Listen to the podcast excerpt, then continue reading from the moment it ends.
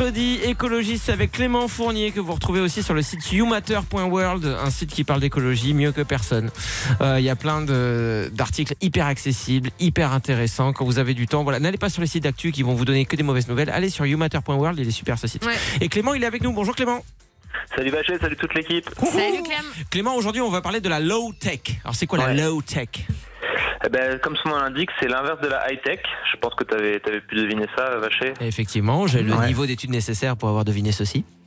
Et alors en fait, euh, tout simplement, la high-tech, c'est c'est l'idée de, de produire des, voilà, des, des services et des produits qui sont, euh, qui sont très technologiques et qui répondent à des, des nouveaux besoins avec plein d'innovations.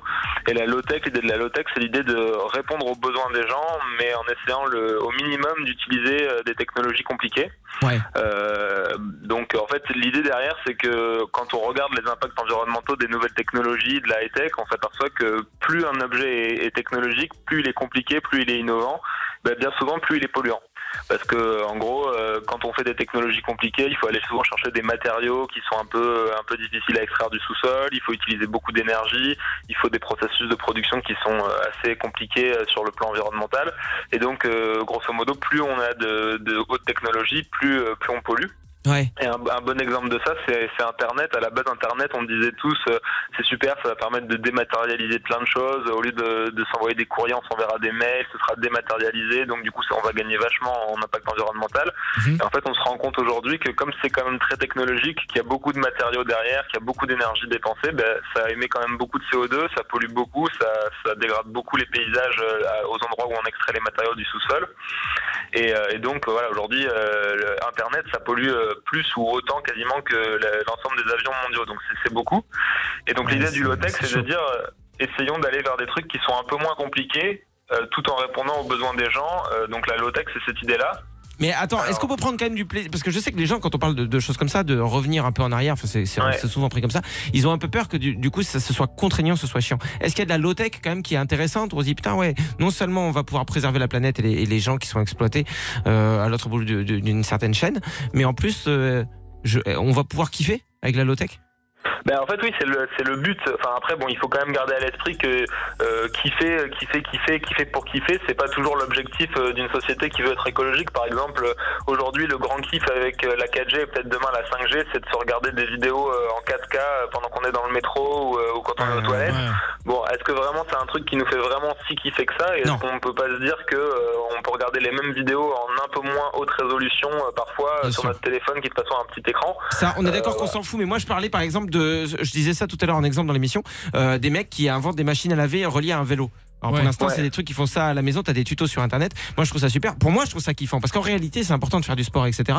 Mais si tu peux allier et sport et machine, par exemple, pour ceux qui n'ont pas 8 enfants à la maison, je trouve ça super. Est-ce que tu as d'autres exemples de trucs comme ça? Ouais, il y a, y a plein de trucs comme ça, par exemple, notamment en cuisine, il y a plein de cuisiniers qui inventent des fours euh, qu'ils appellent les fours solaires. Ouais. c'est des fours qui, au lieu d'utiliser l'électricité et puis des, des résistances euh, de chaleur compliquées, euh, utilisent simplement les rayons du soleil reflétés par des espèces de miroirs. Euh, et ça permet de chauffer à certaines températures. Alors c'est sûr que c'est pas aussi euh, précis en termes de réglage de la température que peut l'être un four classique. Et puis c'est quand même contraignant parce que ça s'utilise qu'en extérieur, mais ça peut être des trucs marrants à faire quand on quand on a la logistique pour, quand on a un jardin ou un truc comme ça. Après, euh, un exemple tout simple de low-tech, c'est simplement, par exemple, quand vous allez au bureau, au lieu d'y aller en voiture, vous y allez euh, en vélo, bah, déjà vous êtes dans le low-tech parce que vous, au lieu d'utiliser un véhicule de- d'une tonne 5 pour transporter une personne de 70 kilos, et ben vous utilisez un, un véhicule léger, un vélo Ouais. qui a pas beaucoup de technologie, qui a juste, euh, voilà, juste des- un peu de métal et puis des roues.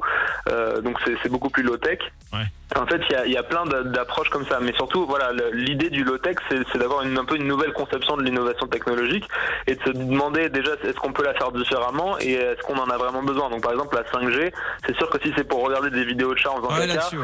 bon, voilà. On Par contre, si c'est si pour faire euh, de l'innovation médicale ou des trucs comme ça, là, c'est utile. Bien sûr, faut Et, savoir euh, faire la part des choses aussi, c'est sûr. Ouais. Euh, Nico, ouais, tu voulais dire C'est les enfants qui vont faire la gueule à Noël. hein. Tiens, une carafe, c'est un cadeau low-tech.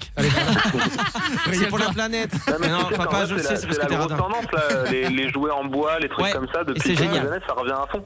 C'est génial. Il y a des gens, ils payent euh, des jouets en bois aussi cher qu'une tablette pour leur gamin, donc euh, bon, c'est Oh. c'est qu'il y, a une- c'est qu'il y a une mode. Ouais, il y a une prise de conscience aussi. Et euh, j'ai vu aussi, par exemple, des, euh, des frigos Ouais. naturels qui se vendent. Ah bon? Euh, c'est pareil, c'est le tout début. Les frigos naturels, comment ça fonctionne? Bah, Ah, En fait, tu fais un trou dans ton jardin. C'est comme une cabine. Ouais. que t'enterres, Mm. que tu mets sous terre. Tu fais un gros trou dans ton jardin, t'enterres cette cabine et t'as une espèce de porte après qui te permet d'aller en dessous. Et, D'accord. euh, et tes aliments sont conservés au frais. Alors pour- si vous habitez sur le Vésuve, ça va pas marcher. Mais sinon, pour les autres, c'est super. Non mais c'est génial de voir qu'effectivement la low tech ça peut être un truc hyper intéressant. Et effectivement quand on prend à cœur euh, euh, l'idée de vouloir défendre cette planète et le vivant euh, de manière euh, générale, bah, ça, ça rend le truc ludique et cool. Ouais. Euh, merci Clément d'avoir été avec nous encore. Merci, Merci, pour ton charisme et ta gentillesse. Ouais. et ta clarté Merci à toi, Euh, Et ta beauté. chevelure, ton corps.